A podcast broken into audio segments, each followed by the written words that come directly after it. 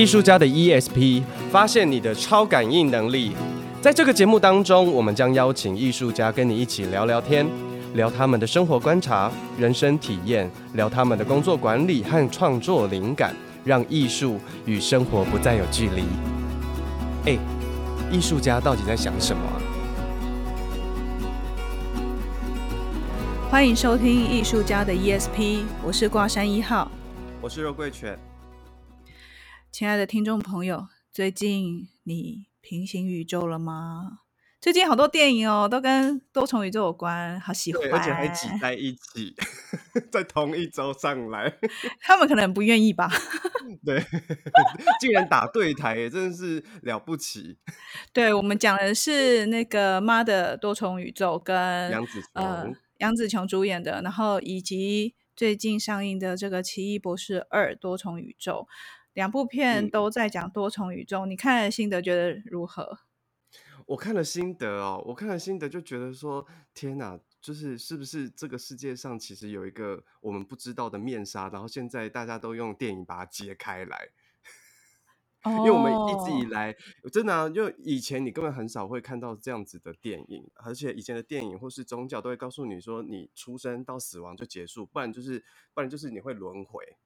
但是没有人告诉你说，你其实是有机会接触到另一个自己，另一个宇宙的自己。哎，我从小我就会这样幻想，哎，在没有这些电影的时候，而且我很小的时候，我 们小时候的那个零食啊，乖乖，虽然乖乖现在都有，嗯、但是各位听众朋友，不知道你有没有经历过，以前打开乖乖的时候，他会送你一个那个漫画，它里面会有一本小小本的漫画，然后他会用那个塑胶套塑。塑胶套包起来，然后你把那个塑胶套撕开，然后把那个漫画打开，就很小本，而且画的很精美。我记得我以前为了要看 看完那个呃神力女超人的故事，我就一直一直 一直拆乖乖，然后叫别人吃。就是你有时候打开，你不一定会同一集，它就是好几集这样子。嗯、所以对，然后我以前在看那些故事的时候，我都觉得说，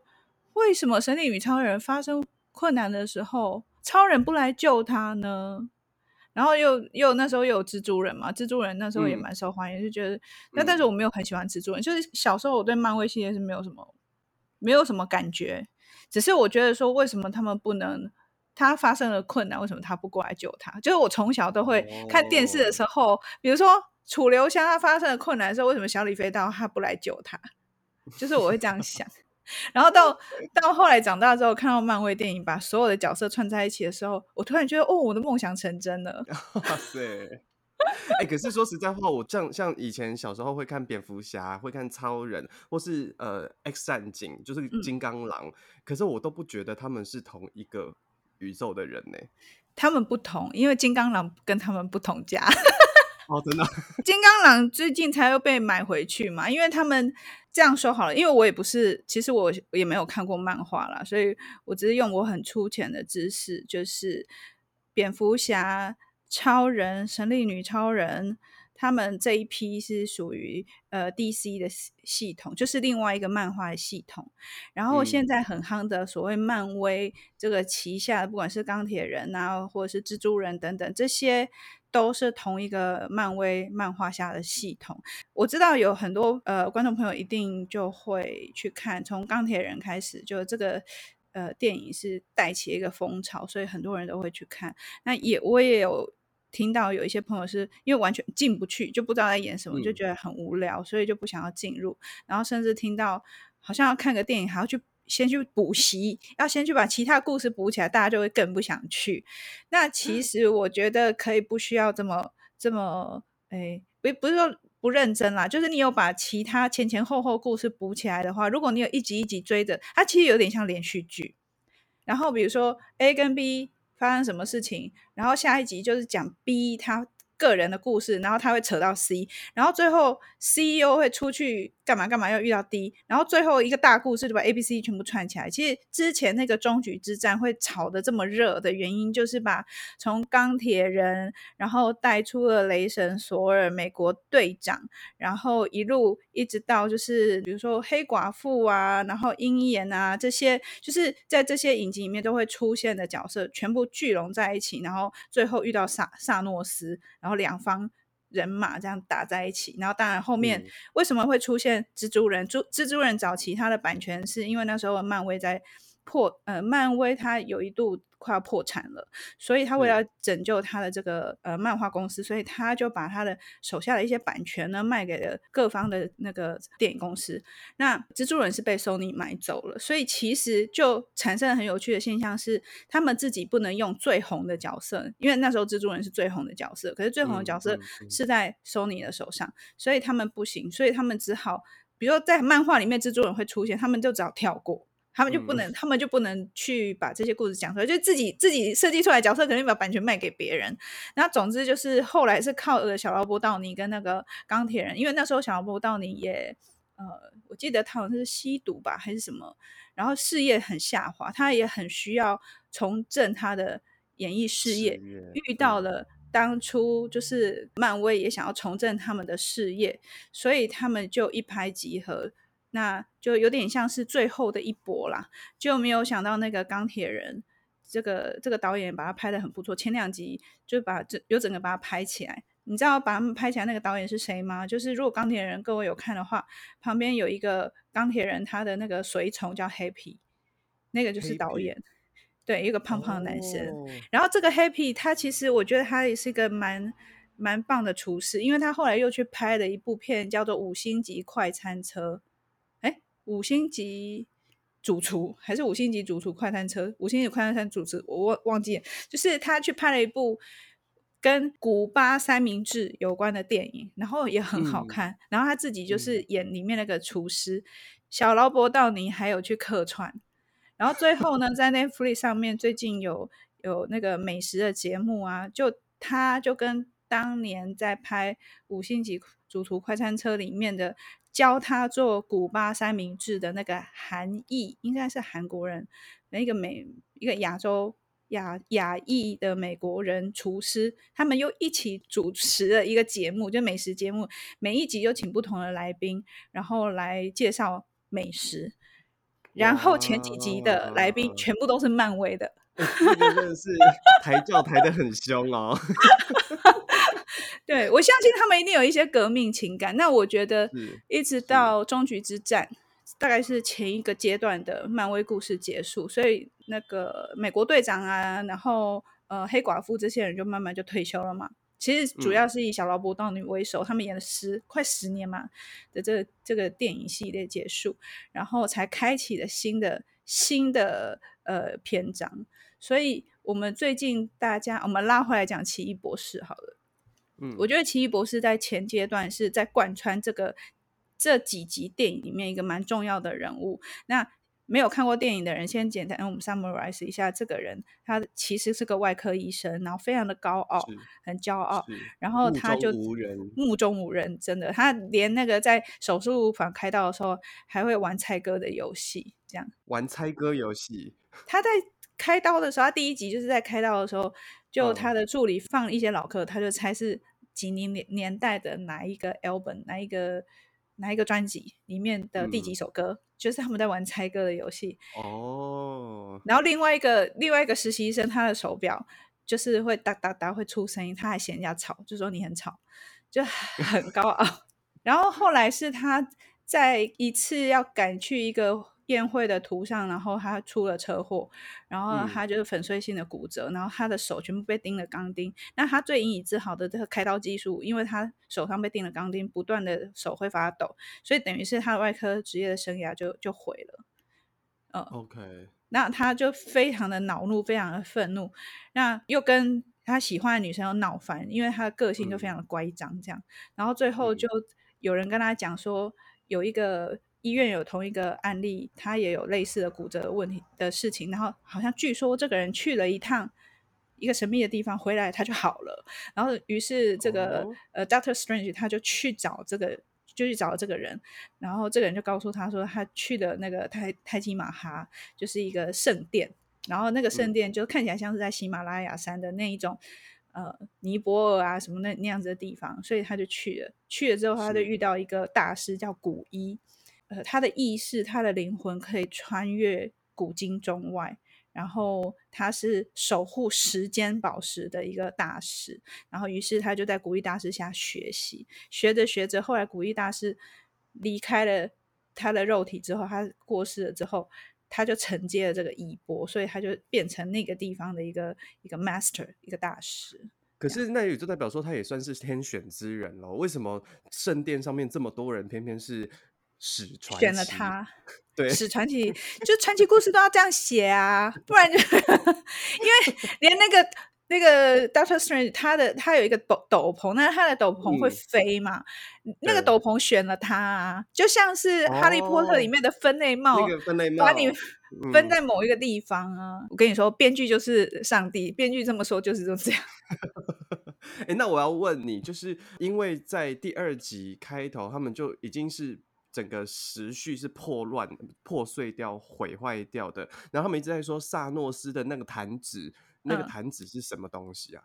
好，哦、是不是是不是也是跟前面第一集的结局有关？哎，这个是跟终局之战的系列有关。一讲就知道，我前面的我就是那个会对漫威很漫威小白，没有问题，没有问题。我来跟大家 summarize 一下，你们以后也可以就假装你们也很懂漫威，然后去跟流行去看这样。哦，弹指这件事情呢，就是在终局之战的世界里面。最后的结局就是，这世界上有六颗宝石。那六颗宝石有关于空间、嗯、关于心灵、关于时间、关于意识等等等等，有六颗宝石。那这六颗宝石分别在呃宇宙的，就是这个宇宙的不同的星球上面。那在这个系列电影的初期，偶尔会出现一颗宝石，比如说呃那个雷神索尔他的弟弟。洛基，洛基，他那时候为了要抢宇宙魔方，然后那时候我们只知道宇宙魔方是一个宇宙的宇宙的产物，然后它有很大的辐射能。它可能前几集只是只是这样交代，但是到了后面会开始慢慢揭露，到后后面那个复仇者联盟的阶段，他就会开始揭露说这个，比如说这个魔方它是象征的是什么样的功能，然后什么谁手上有什么宝石，有什么功能。嗯古一大师身上的那颗那颗宝石就是时间的宝石，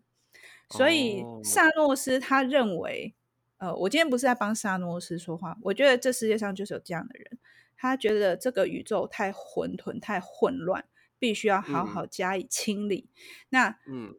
把这个宇宙弄得很混乱、很不美好，就是因为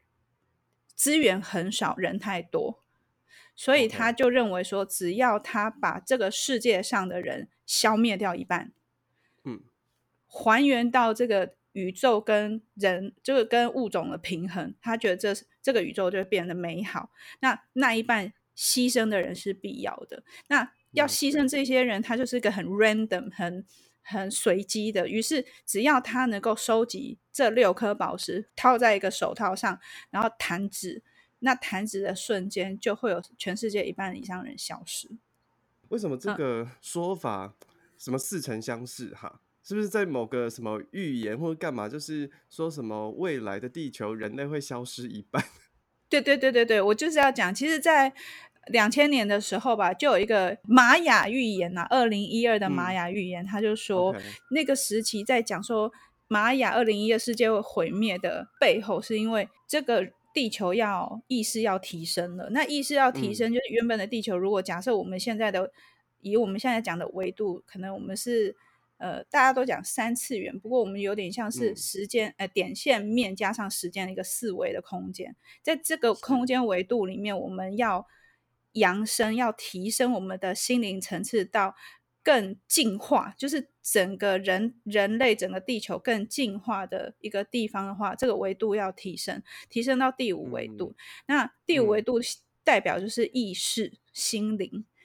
心灵跟意识这件事情，我们在呃身心灵里面，或者是可能玄学里面最常讲就是当下，当下转念，当下你就会创造不同的未来。在对，在以前这样子的观念，会把它变成像是密教秘密一样，就是我们不能够言传的，就只能在私底下传播，但不能够公开的去揭露。但是公开的揭露，其实应该要。拜《秘密》这本书所赐，因为《秘密》这当初这本书就是变得很红的时候，它就是在讲你如何去显化你的未来，然后你如何让如你要怎么样聚焦你的意念，然后用你的意念去创造你想要的人生。所以，《秘密》当初他用一个很浅白的方式收集了这各类的这些学说，变成很简单的故事，分享了。给社会大众。那回过头来，你刚刚讲说，就是为什么会有这个预言，就是因为人口过剩的问题。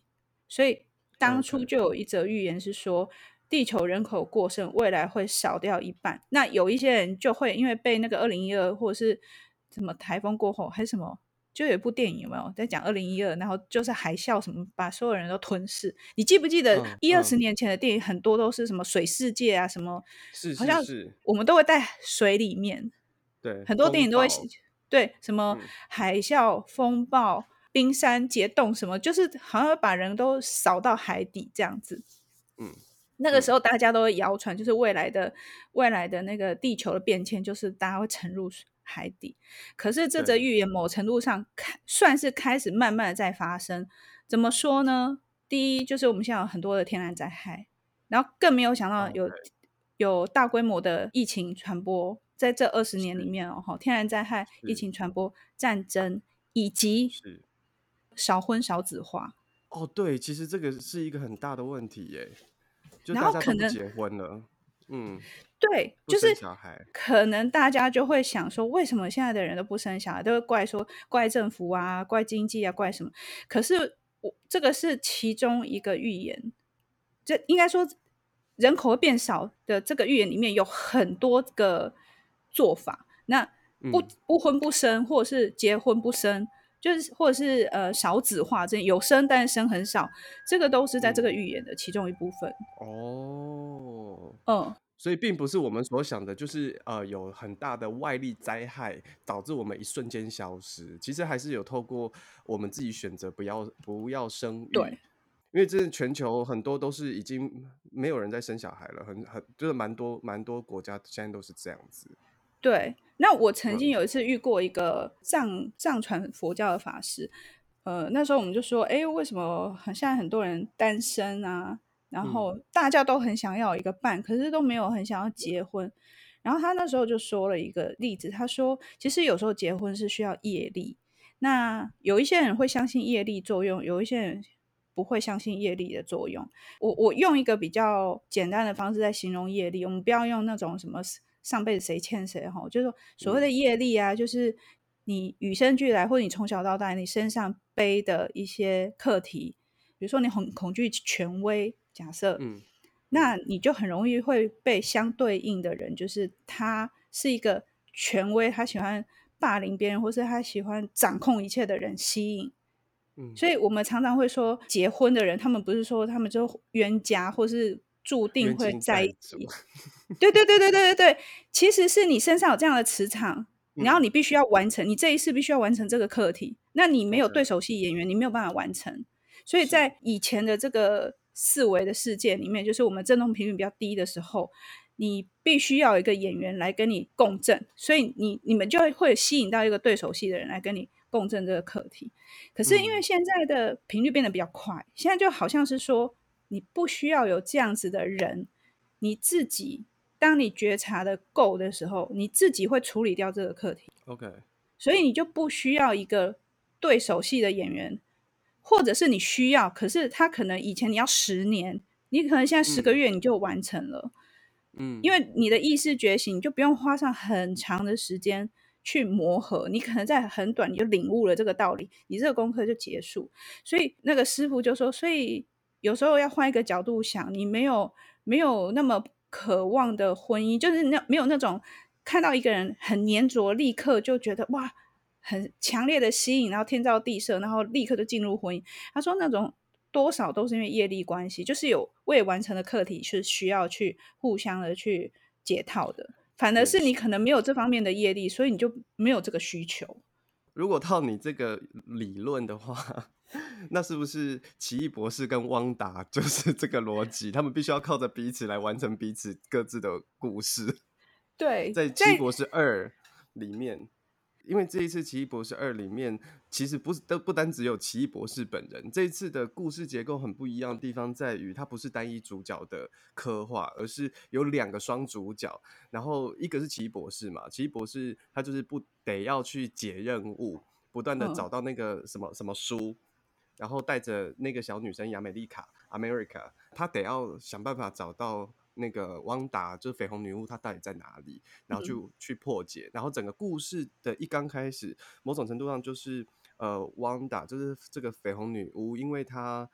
因为她失去了所有，所以她把自己，她她用她自己的混沌之力的魔法，黑魔法，就是创造一个完美世界。但是这个是会延伸到前面，就是漫威的那个影集《汪达与幻视》这个影集。延伸出来的，然后到这一个剧、这一个电影里面呢，他就就是有另外一个黑化的他，然后来到了他出当时出生的圣殿，找到了黑暗之书，然后整个大黑化，然后他透过这个大黑化的过程，他想要找到那个很完美、有幸福家庭的那一个汪达，那个宇宙的汪达。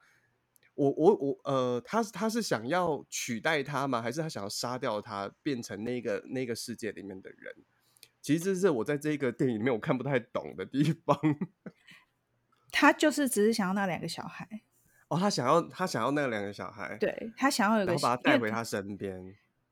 我觉得已经不是，因为他太渴望，他很思念他的孩子。他在他原本的世界，嗯、他的孩子呃消失了，那他就去别的平行宇宙，他就相信在某一个宇宙里的我，OK，会是有小孩很幸福的。那个我，那他就去找到那两个小孩，把他抢过来。哦，所以最后那两个小孩看到他会怕，长得很像妈妈，可是你好好可怕，他们嘴里还是叫着他们原本的妈妈。嗯。哦，对，所以所以其实这个不是刚刚讲的那样，那这个比较像是自己跟自己的不同宇宙的。我觉得他比较像是自己跟自己和解的故事，哎。OK。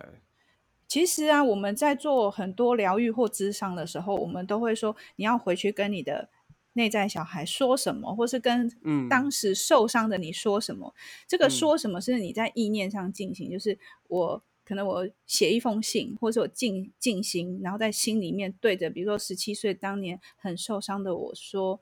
你可以的，或是我会保护你什么的。就是我们在很多的心理疗愈技巧都有这个东西。我觉得汪达跟幻视其实。他们就是把这个变成具象化而已，因为他跨越重重的宇宙去找到他最渴望的他的小孩，他想要把他抢过来，可是小孩看着他就说：“你是谁？你不是我妈妈，你走开，你好可怕。”然后嘴巴一直喊“妈妈妈”，然后那个他们原本的妈妈出现了，所以等于是那个宇宙的汪达跟这个黑化宇宙汪达，他面对面的时候，是那个充满爱的汪达，他伸出手扶着。黑化的汪达告诉汪达说：“就指着那两个小孩说，会有人爱他们。”然后我觉得是在那一刹那之间，汪达才意识到，他永远不可能真正拥有这两个小孩，因为这两个小孩不认为他是妈妈，是他的妈妈。是是，嗯，是。然后他自己也被他自己另外一个自己疗愈了，终于去接受了他。什么都没有，可是他太过于渴望，导致于他走火入魔。嗯、其实很不就很像是我们社会上、我们生活上会遇到的东西吗？你很想要有钱，你很很渴望要成功，然后你就会走捷径、走火入魔啊。又或者是你曾经受过创伤，然后那个受过创伤的自己就一直不愿意。就是为什么会是我？为什么是我遇到这种事情？然后每天就活在那个愤恨跟怀疑，然后他开始衍生出一种怨天怨地怨父母的那个人格，嗯，然后他就会开始变成一种黑化的状态，对不对？我觉得每一个人心目中应该都会有一个汪达，就是一个未解的未解的题，就是有一些你过去曾经的悔恨啊、遗憾啊，嗯、你已经没有办法再回头再去弥补的时候，他的那个情绪其实还在，那你就会把那个情绪藏在身体的某一个地方，然后平常他都乖乖的在那里。可是当你在亲密关系里面的时候，嗯、或者是你遇到相对应的事情，会共振到他这个情绪，他就被打开。我记得在有一本书上，嗯、呃，当下的力量，托勒一个德国作家，他写的《当下的力量》，他他在里面形容这个状态叫做痛苦之身 （pain body），就是你身上有一个地方是痛苦的。平常他说安静，他在沉睡，但你遇到相对应的人、事物、事件，他被唤醒，他就会出来开始跟你作对。嗯、那有时候我们不经意的，就是哎，我觉得。这个情绪是不舒服，所以我会去排解它。所以有人哈去唱歌、大吼大叫、去运动，或者是有一些人不知道怎么排解它，就把这个气出在别人别人身上，或者是你想要麻痹他，你就是不断的上瘾，比如说不断的买东西、不断的抽烟、不断的喝酒、不断的做重复一样事情，去麻痹掉这个感觉。对，嗯，所以我觉得每一个人身上都有一个这个东西。那如果你把它用在好的地方，有一些人他会化悲愤为力量，比如说你很痛苦，那你把这个痛苦力量转而啊，比如说在你的事业上，或是在你的个人成就上面，它就是个好的转化。可是你没有，嗯、你没有把它转掉的话，我就把它转而放在一个比较投机，买股票，然后每一天就是你想要做一些很投机的事情，它就是黑化。所以我认为每一个人生命里都有一个这样子的。的汪达，只是你怎么怎么调试它，你怎么让它变白啦？就是不是黑化？因为我觉得压抑它不是好方法。哎，那那要怎么辨识出这个汪达的存在？因为其实像有时候可能呃，你遇到的事情，然后你被 trigger 了，你其实就已经跟着情绪就出去了，然后你可能已经做出这些行为，但你来不及辨识它，你已经做出那个反应、那个行动。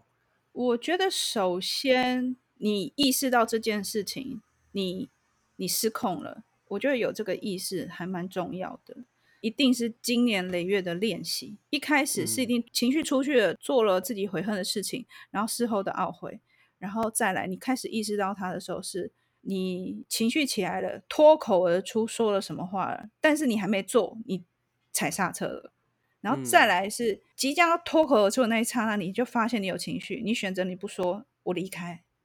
那它是一步一步练习的，它是需要你自己真的要去观察自己、关照自己、去认识自己。你要知道你自己是怎样的人，那你才能够进一步的去修炼它，变成是当你开始这个起心动念起来的时候，你就知道说，哦，我生气了。好，我现在必须要有因应这个情绪起来相对应的方法。如果我能够排解，就现在排解；我不能排解，我要怎么处理？然后再更进一步，就是还没起来的时候，你就有 sign，或是你就知道说，哦，这件事情引诱我有这样的反应。那通常当你情绪爆发的时候，我觉得最我最常做的事情就是，嗯，把一件美好的事情摆在他旁边，然后放大它。啊，什么意思？就是我，我已经我已经这样子很生气了，然后就他妈的怎样怎样怎样，然后我要把一个美好的事物摆在我的旁边。就像小朋友哦，小朋友如果在你看嘛，如果小朋友在情绪很张扬的时候，有的父母是不断的揍他，嗯、安静安静安静，然后他就把这些负面的情绪吃到我们的身体里面，等到长大的时候，我们有小孩就爆发在他们身上。哦，你看我们早期打骂教育是不是都这样？所以是大家看起来都很温文儒雅、知书达理，那没想到小孩生了之后，各式各样的冷暴力、言语暴力啊，然后各种情绪勒索，全部就爆在孩子上，因为他自己没有处理完他自己的东西。嗯，那嗯嗯，有有的家长比较聪明是，是我有看过，就是呃，我的侄女，好小侄女，她就开始很恰，就是开始啊，然后一直叫我表妹，就是她妈妈就说，对，来喝水，就先、欸、先叫她喝水，对，然后我想啊。喝水，对，然后他他他就嗯，他说我不要，我不要喝，我不要喝。然后妈妈说，嗯，好，来先喝，先喝口水，这样。然后喝完了之后，妈妈说还要再多一点吗？因为他们讲英文，然后 one more，就是你还要再多一点吗？嗯、然后有时候小孩就说好，有时候说嗯够了，这样。然后等到这个小孩就小孩就安静下来了，然后他就开始用讲的，他说他就开始描述说你刚刚是什么什么事情，那因为妈妈现在怎么怎么样这样子。对，然后就情绪就缓和很多。那、嗯、我就问我问我表妹说：“哎，你为什么要一直叫他喝水？他说，有时候是因为身上水分不够，情绪会会变化。他是医生，他 这样跟我讲的。欸、但是我看到的是，有没有有有时候人在激动的时候说，好好好，慢慢说，我们先喝口水。其实我觉得也有一些人会这样处理啊，很无意识的。嗯比如说，嗯啊，先先啉点得啦，啊，五代志好好讲，这样。结果他是也是有科学根据，他说，因为你有时候身体水分不足的时候，你情绪比较容易起伏。你这个让我想到，我有一次去参加一个呃会议，然后因为里面的人很多，然后就刚好就是我在跟，例如说我在跟 A 聊天聊聊聊的时候，然后 C 跑过来。然后就是很无预警拍了我一下，然后我整个是被吓到，然后那个被吓到那一瞬间，我整个火就冒起来。但是，哦、然后我就看着他，我说：“你你，我我跟你说，我真的很不喜欢这样，但我我我现在也不知道该怎么办。好，那你你可不可以等等我一下？你你你你先不要靠近我。然后，但我知道我的火已经要往他那边喷了。然后，当我第一瞬间出去的时候，我也发现他是被我吓到。”然后我就不知道该怎么办，我说我我我现在要去上厕所，我就跑到厕所去，就开始洗手 我就开始洗，马克白夫人洗手，对，我就开始一直洗手，洗洗洗洗，我大概洗了一快两分钟有哦，我真的洗很久，然后我就一直边洗手，然后边呼吸，边洗手边呼吸，让自己安静下来，我才关掉那个水。你真的会让我想到这件事情，可是那个当下我不知道，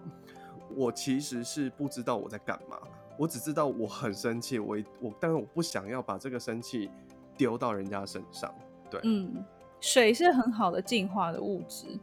像我们去海边啊，跳到水里面玩一轮再起来，你又会觉得身心舒畅。或者是说，像我以前心情很不好的时候，嗯、我都会喜欢用水龙头冲我的颈颈部的后面，